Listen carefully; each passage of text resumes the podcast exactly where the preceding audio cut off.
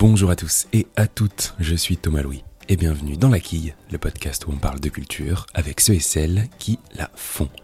Cette semaine, j'ai discuté avec la chanteuse Laura Cahen et c'est le retour des entretiens en terrasse. Nous nous sommes rejoints dans la jolie cour intérieure d'un café parisien près de la gare de l'Est, alors qu'elle s'apprêtait à rentrer dans ses terres lorraines le temps d'un week-end. Pourquoi? Tout simplement pour parler de son deuxième et nouvel album, Une fille, que Laura Cahen nous partage quatre années après Nord. Dans Une fille, il est beaucoup question d'amour, de féminité, de questions intimes et universelles, enveloppées par une voix feutrée, envoûtante, beaucoup plus frontale que le premier album. Et avec Laura Cahen, on a parlé du fond autobiographique de cet album, de la manière dont une chanson peut naître, ou encore de Coquelicot, le très beau duo avec Yael Naïm qui figure dans l'album. Bonne écoute. Bonjour Laura Cahen. Bonjour. Alors si on se rencontre aujourd'hui, c'est un peu c'est un peu par hasard. Enfin, en tout cas, c'est une belle coïncidence en ce qui me concerne parce que je t'ai découverte en regardant le film J'ai perdu mon corps de, de Jérémy Clapin. Alors, en bref, c'est euh, l'histoire d'une main qui cherche à. Et on est dehors. C'est l'histoire d'une main qui cherche à, à, retrouver son corps, en gros. Ça fait une très, très poétique. Et toi, tu as signé euh, une chanson qui s'appelle La complainte du soleil, qui est dans cet album, qui est à la fin du film, je crois. Mhm. Ouais. Et, générique. tout à Au fait. générique, ouais. Et euh, moi, je me souviens de l'avoir, euh, de l'avoir, de chasamé. Je l'écoutais tout le temps sans, vra- sans avoir vraiment cherché qui, qui était derrière. Ça arrive à n'importe qui, j'espère. et puis un jour, je l'ai fait et par hasard, donc, j'ai vu que, bah, que tu sortais un nouvel album, dis donc. Et si on se rencontre aujourd'hui, c'est tout simplement parce que je l'ai écouté. Ah, C'est le deuxième album qui suit donc Nord, Oui. qui était en toute logique ton premier. mhm. Euh, tu as pris ton temps, non, pour faire cet album 4 ans? Oui, euh, oui, oui, c'est vrai. Nord est sorti en février 2017 et Ouais. nous voilà en mai 2021 pour la sortie du deuxième. Mais euh, écoute, euh, alors j'ai j'ai travaillé avec euh, Dan Levy pour cet album qui s'appelle Une fille. Et, euh, et ça a été assez long en effet parce que contrairement à l'enregistrement du premier album, là on a fait des séances de trois jours par mois en gros, étalées sur deux ans, alors que le premier album c'était tout enregistré en deux semaines et demie fini et les, les rythmiques en live et puis on a fait les voix par dessus et puis c'était à peu près tout quoi quelques heureux mais ça a été très très vite. Alors que là c'était beaucoup plus de temps beaucoup plus de maturation beaucoup plus de réflexion et Euh, donc, bah deux viens- démarches très différentes Ouais, deux démarches très différentes, pour deux rendus d'ailleurs très Ouais. différents. Et euh, en parlant de Dan Levy, donc Dan Levy c'est la moitié du groupe The Do. oui tout à Euh, fait The Do avec le haut, je sais jamais Le comment haut on l'appelle, le haut barré, ouais. je crois que c'est scandinave. oui, oui, tout à fait parce que Olivia est finlandaise ou su- j'ai peur de Ah, dire une bêtise D'accord. Mais oui je crois que c'est finlandaise et donc Dan Levy, qu'est-ce qu'il t'a hum, peut-être apporté par rapport au premier album? Parce que par exemple, je sais pas si c'est ça, Mhm. mais j'ai écouté le premier bien sûr. Euh, je trouve qu'il est celui-ci est plus euh, je sais pas, électronique. Mhm. Est-ce que euh, avec ce que t'apportes toi de velouré, de feutré disons, euh, est-ce que c'est ça? Ce qui t'a apporté Ah ben oui, oui, complètement. Alors moi, j'adorais son travail justement avec The Do. J'ai adoré ce qu'il a fait pour Jeanne aussi, Ouais. le premier album. Je trouvais vraiment superbe euh, et j'aimais ce côté brut, j'aimais ce côté euh, électronique et en même temps euh, et en même temps un peu brut, c'est ça. Et, Mm. et je suis allée le, le chercher pour ça et, et, euh, je pense qu'on a bien réussi à mêler nos deux. euh, univers, j'aime pas trop ce mot, mais nos deux, Disons euh, voilà, disons ça, parce que je sais pas quoi, quoi dire autre- autrement, comment dire autrement. Euh, donc euh, on a hum, ramené un peu, enfin on, on a essayé de garder l'essence des chansons qui étaient, euh, qui ont été pour, pour beaucoup composées à la guitare, euh, guitare acoustique classique même euh, et voix quoi, quelque chose de très nature. Donc comme tu peux l'entendre sur La Complainte du Soleil par exemple, Ouais. ou Coquelicot, ou même Désarmé, il y a cette guitare classique euh, qui court un peu et puis après on a essayé de de- de- d'enrober le tout et, et puis de, de partir dans des, dans des directions un peu différentes parfois avec euh, quand même quelques envolées lyriques avec des cordes et puis, et puis une urgence avec des kicks euh, sur tous les temps de temps en temps. euh, voilà. Bon, Oui, il y a à ces envolées euh, Mm. lyriques qu'on retrouvait un peu dans, Dans Nord aussi, ouais. Euh, c'est un stress de faire un deuxième album ou Oh ben je j'ai pas eu particulièrement de stress euh, parce que j'avais pas d'enjeu. Bah. Exactement, je me suis dit bon bah le premier j'ai eu une- un beau succès d'estime mais euh, j'étais pas attendu au tournant clairement. euh, ouais. je crois pas qu'il y ait quelqu'un qui me qui, attendait jours. sur moi. Enfin vraiment c'est pas c'est finalement un peu une chance parce que c'est une liberté. ouais, mais c'est vrai, hein, pour le coup. Ouais. Donc pas de pression particulière, mais enfin quand même. Euh, après, euh, oui, on sort un album quand voilà, même. Voilà, je sors un album, je suis entourée par plein de gens, maison de disques, etc. Donc quand même, je peux pas faire n'importe quoi. Un petit truc. Euh, on est d'accord qu'on peut parler d'un album autobiographique, mm-hmm. ouais, donc qui s'appelle Une fille. Et je, je sais qu'il y a une certaine raison pour laquelle tu as préféré une fille à une femme. Mm-hmm. Euh, alors c'est quoi Ben alors moi je sais pas, mais est-ce que c'est parce que euh, je sais pas, il y avait peut-être beaucoup d'enjeux dans une femme? Et pourquoi une aussi d'ailleurs? Ouais ouais. Et pourquoi ben, ce titre? euh, tiens. ouais, pourquoi ben, Déjà, pourquoi pas hein Exactement. et ensuite, je me sentais pas très à l'aise avec le mot femme pour me définir, même si j'en suis une et que j'ai pas de problème avec ça. Mais euh, je sais pas, j'ai l'impression que c'est un peu comme le mot homme. D'ailleurs, il y a plein de, il y a une pression derrière, je trouve, à être un homme, à être une euh, femme, ça véhicule plein de, oui, plein de, plein de pensées, plein de choses un peu pressurisantes pour moi. Et, euh, et, puis pourquoi, tiens, on, on, serait obligé de changer dans la société de notre statut de fille pour aller vers celui de femme? Pourquoi on serait obligé de changer d'un statut de garçon à celui d'homme quoi? C'est quoi en fait ce, ce truc? C'est quoi devenir une femme? C'est être désirable auprès des hommes? Enfin voilà, bon ça, ça me, ça me plaisait pas. je préférais, euh, voilà, je préférais parler d'une fille. Et puis, puis ça, ça a plus de, de sens aussi euh, par rapport à ce disque, parce que je parle aussi de mon rapport à mes parents, enfin à ma mère particulièrement. Et, euh, et donc, j'aime bien dans ce mot, il y a plein de lectures. Quoi. Il, y a, il y a la fille, le genre, il y a la, fille de ses parents, enfin, d'auteur en, anglais. Enfin, c'est vrai qu'en anglais, il y a plein de mots différents pour ce même mot en français. Et je trouvais ça intéressant. Alors dans cette et une, pardon, euh, je, ah termine là-dessus, une parce que il y avait cette idée un peu d'autobiographie, mais aussi d'altruisme, enfin de, de parler des autres et euh, d'un truc un peu universel, général, générique, quoi. Euh, hmm. Et c'était pas la fille, c'était une fille, et puis ça peut être moi, puis ça peut être celle que j'aime, ou ça peut être toutes mes héroïnes, enfin. Vous qui écoutez. Voilà, exactement. Alors dans cet album, je disais, il y a, une chanson qui s'appelle La Jetée, qui est une très belle chanson, qui est très, euh, très océanique. Euh, il est pas mal d'ailleurs, je crois, question des, éléments, et euh, on, s'imagine comme ça courir un peu avec une caméra à épaule. bon bref, c'est un peu... J'adore. comment tu l'as construite? Comment tu l'as imaginée, cette, chanson, cette chanson? C'est bizarre, c'est une, une, des chansons qui a pris le plus de temps à, a existé.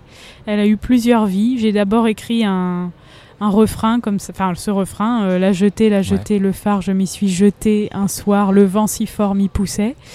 M'y poussait. Euh, j'étais à, j'étais à Saint-Pierre et Miquelon et, et j'ai euh, littéralement, j'avais littéralement devant moi cette jetée avec un phare au bout et je me suis avancée. Il y avait un vent de fou et je me suis dit tiens, ah, pardon m'excuse. Bah, tout va bien. Donc je l'ai visualisé et j'ai trouvé ça euh, très poétique, cette jetée. Et euh, il y avait cette idée un peu du suicide au départ, puis en fait ça s'est mélangé en se jeter dans une histoire d'amour euh, impossible. Et, finalement j'ai fini d'écrire, d'écrire les couplets avec ma petite amie à Brighton devant la jetée qui est complètement brûlée. Tu vois le, la Brighton Pier. magnifique et, et, voilà donc elle a eu plusieurs euh, existences.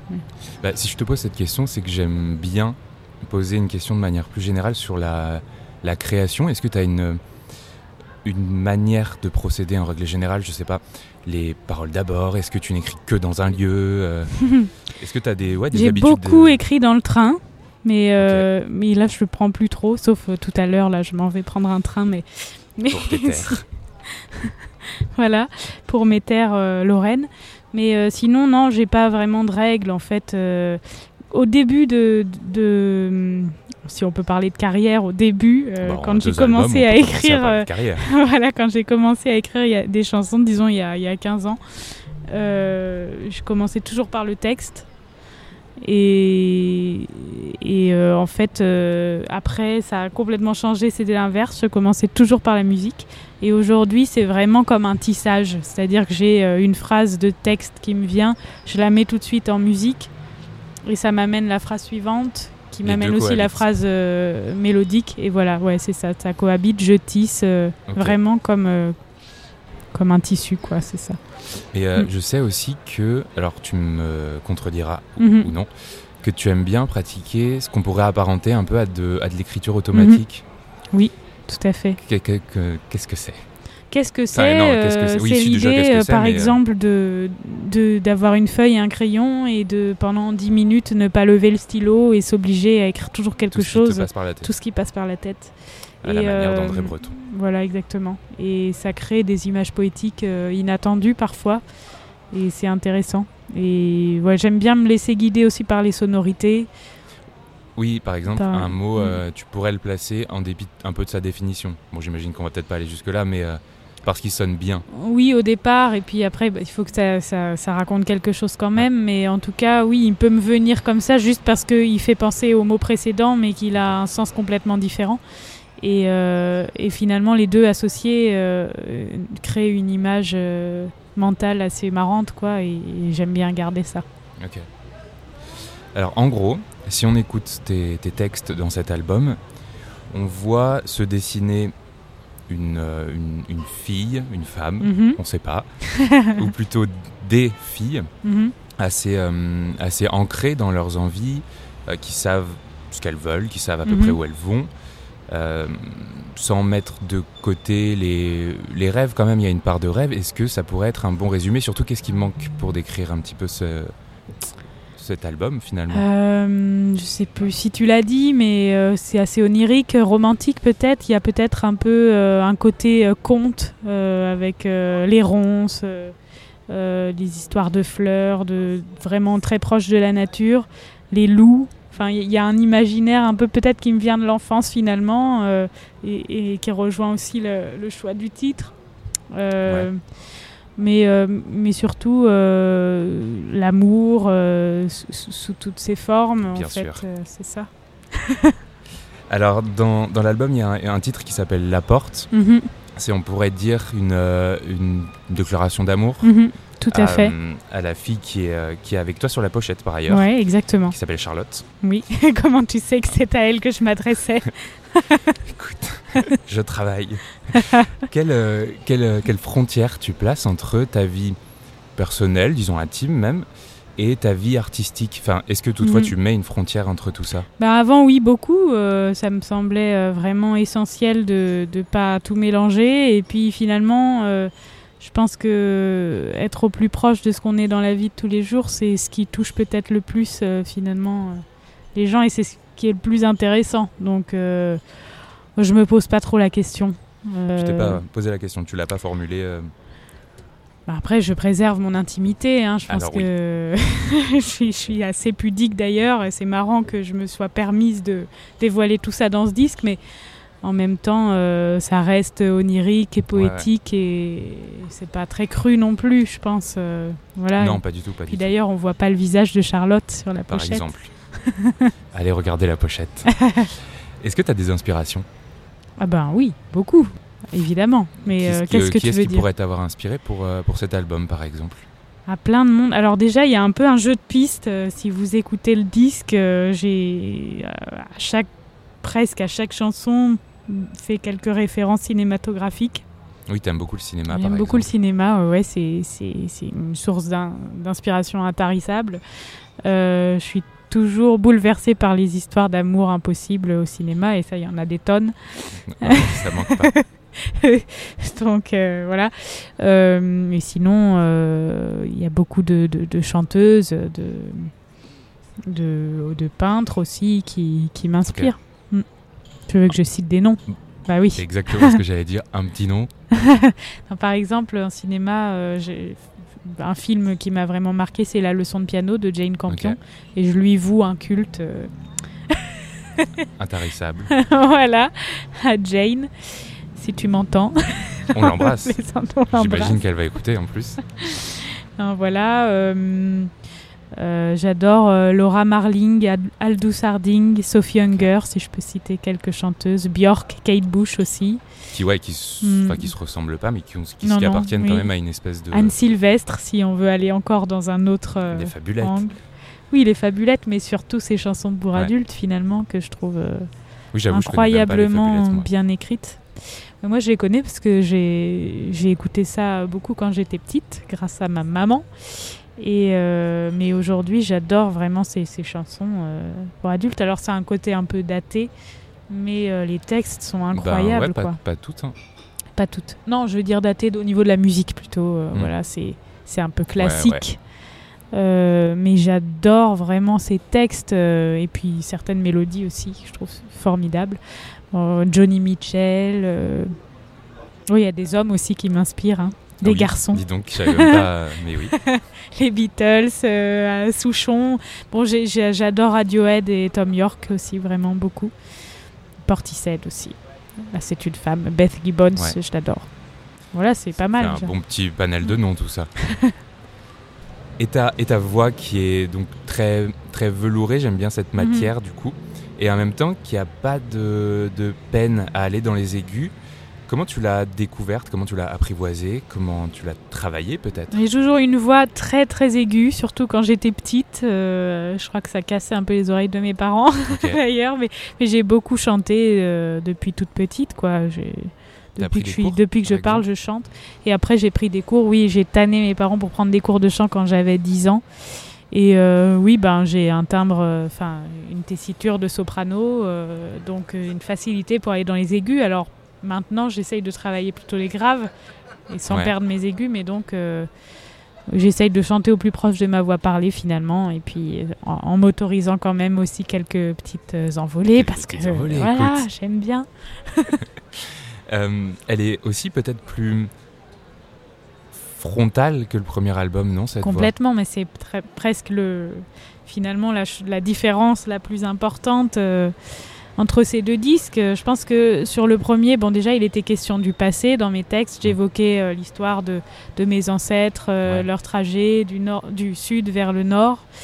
Et, euh, et moi, euh, je me suis créé un personnage euh, un peu de sorcière, je sais pas, avec une longue robe noire et un, un bandeau sur les yeux. Et il y avait énormément de réverb sur ma voix, comme si j'étais un fantôme aussi du passé. Et, euh, et là, avec cet album Une fille, euh, j'avais envie de prendre un peu plus ma place, de de- d'enlever mon ma cape de super-héros et de Ouais. me dévoiler. Et, euh, et ça passe aussi par la voix. C'était un peu la, Ouais, la ouais, première chose de notre travail avec, avec Dan. C'était quand je lui ai en- envoyé mes, mes premières maquettes, c'était assez proche finalement de ce que j'avais fait sur le disque précédent parce que c'était dans la continuité. Et euh, il m'a dit ouais mais là euh, tu veux pas qu'on essaye un truc euh, renvoie-moi tout mais euh, sans réverb du tout. Donc ça m'a obligé à rechanter parce qu'en fait on chante pas de la même manière avec beaucoup de réverb Ouais, et avec pas de réverb du tout. Ouais. Et, et donc c'est là que j'ai compris est- bah, déjà que ce qu'il me disait c'était super intéressant et, et que c'était un super challenge et que j'avais même pas pensé au départ. Et je me suis dit, mais oui, il a raison, il faut que je prenne cette place de chanteuse. En fait, on, on a noyé la voix dans le premier, mais pourquoi euh, pour- pourquoi, on- enfin, pourquoi on a fait ça? Mais finalement, ça a du sens. euh, Et la- pourquoi pas, là, euh, la, la, la- dévoiler, euh, vraiment enlever tous les effets Mm. donc j'ai tenté ça et ça a vraiment modifié ma façon de chanter et je suis très contente.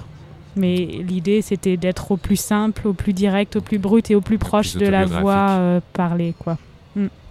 Et alors dans cet album, il y a euh, un duo avec Yael Naïm qui s'appelle Coquelicot.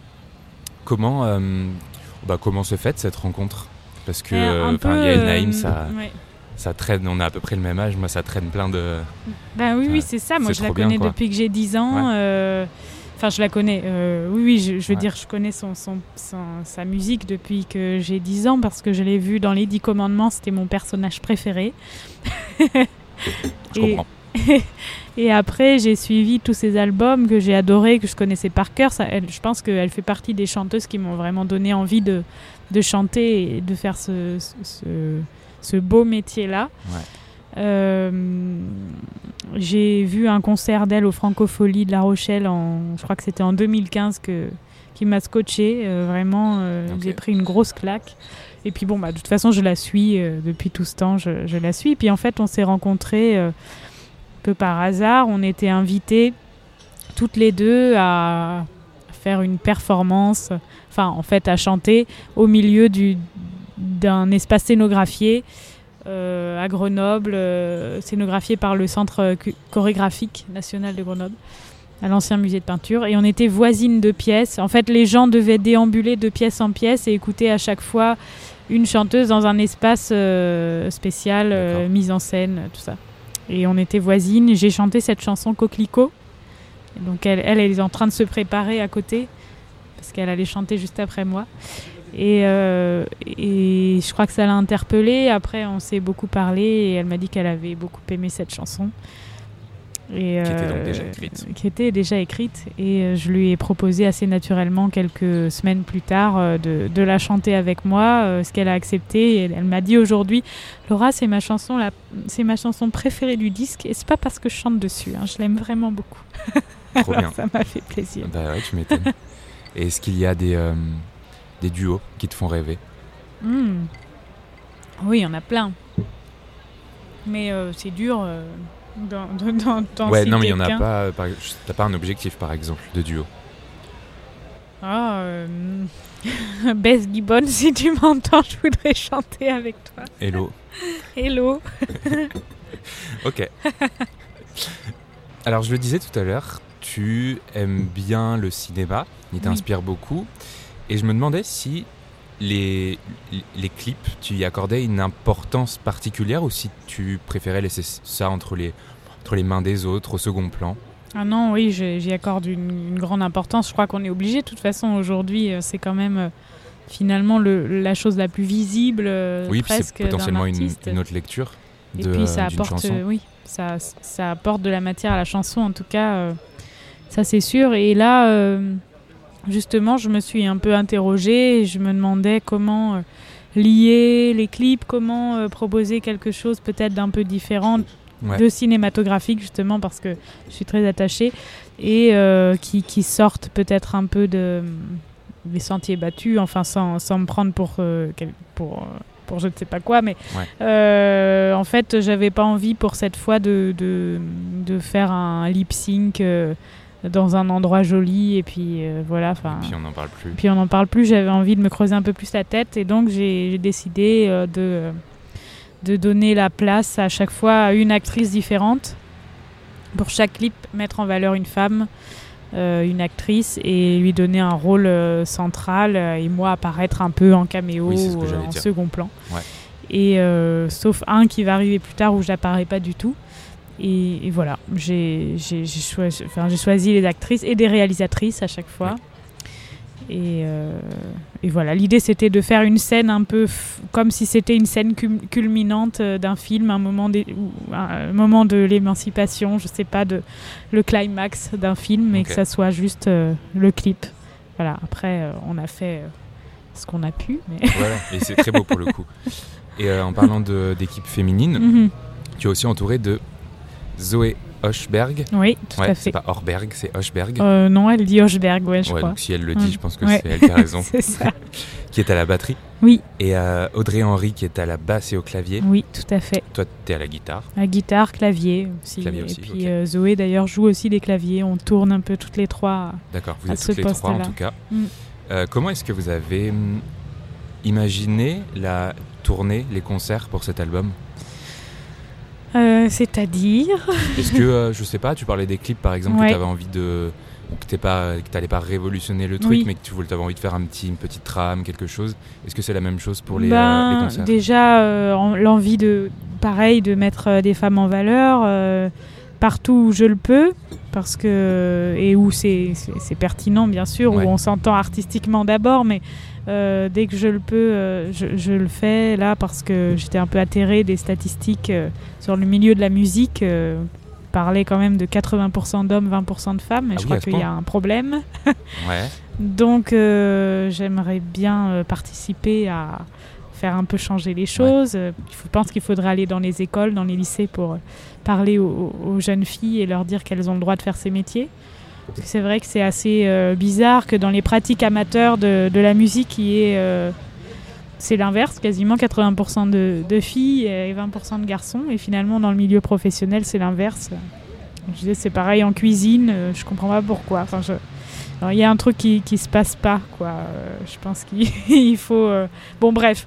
Et donc, euh, Ouais, donc ça, c'est la première chose. pas- Enfin bref, ouais, ouais, mais non, pas bref, c'est intéressant. Ouais. Voilà, donc euh, li- l'idée c'est de vraiment, autant que je le peux, euh, mettre des femmes en valeur, euh, puisque j'ai ce pouvoir-là en fait de, de décision. Et, et après, ben, j'aime bien, cette, on aime bien cette formule. C'est la fin. Ouais, on aime bien ce trio parce que en fait c'est déjà c'est c'est indémodable, je pense le power trio guitare basse batterie et puis euh, et puis c'est assez nu finalement euh, je veux dire s'il y a des pains on les entend mais en même temps euh, c'est ça on a cette énergie un peu brute et ce je sais pas, je suis vraiment contente en tout cas, je trouve que c'est super. On a, on a à peu près collé au disque pour les arrangements, mais il y a un truc un, plus, un peu plus rock peut-être. Et euh, on garde aussi des passages très épurés euh, avec soit que des claviers ou alors uniquement guitare-voix. Et je pense que ça représente euh, bien le disque et en même temps ça donne bien envie de danser aussi. Voilà. Trop bien. C'est la dernière question, promis. Il y a quelqu'un qui s'est mis à couper du bois, on était au courant, mais voilà. Je vais te poser la dernière question que je pose à tous mes invités, à toutes mes invitées, à laquelle tu as peut-être oublié d'avoir réfléchi, de réfléchir visiblement, vu ta tête. Euh, Est-ce que tu aurais un ou plusieurs coups de cœur culturels à nous, à nous partager? Oui, bien sûr, j'ai toujours des coups de cœur. Alors, j'adore euh, la musique de November Ultra. Trop bien. Voilà, je conseille à tout le monde d'aller l'écouter. C'est du miel pour le cœur, Ah, d'ailleurs, ça s'appelle comme ça. voilà. euh, en livre, j'ai beaucoup aimé euh, un livre qui s'appelle Fille de Camille Camille. Laurence. Chez Gallimard. Voilà, je trouve magnifique. Et qu'est-ce que je peux te dire d'autre? Un film peut-être Si veux, euh, ouais. Qu'est-ce que je pourrais... euh, de quoi je pourrais parler? Oh là là, ma mémoire me fait défaut. Euh, bah, c'est pas récent, mais pas du tout d'ailleurs, mais j'aime beaucoup ce film qui s'appelle Donnie Darko, où il est question de temporalité euh, différente, enfin un truc un peu surréaliste. Euh, avec euh, cette chanson euh, Mad World qui est magnifique et puis Jake Gyllenhaal et, et sa sœur d'ailleurs qui joue dedans aussi Maggie et ouais je trouve magnifique ce film Super. Merci beaucoup, Laura. merci à toi Eh bien voilà, la quille, c'est terminé pour cette semaine, mais on se retrouve évidemment la semaine prochaine avec un nouvel invité ou une nouvelle invitée pour parler de culture. Merci beaucoup pour votre écoute et à la semaine prochaine.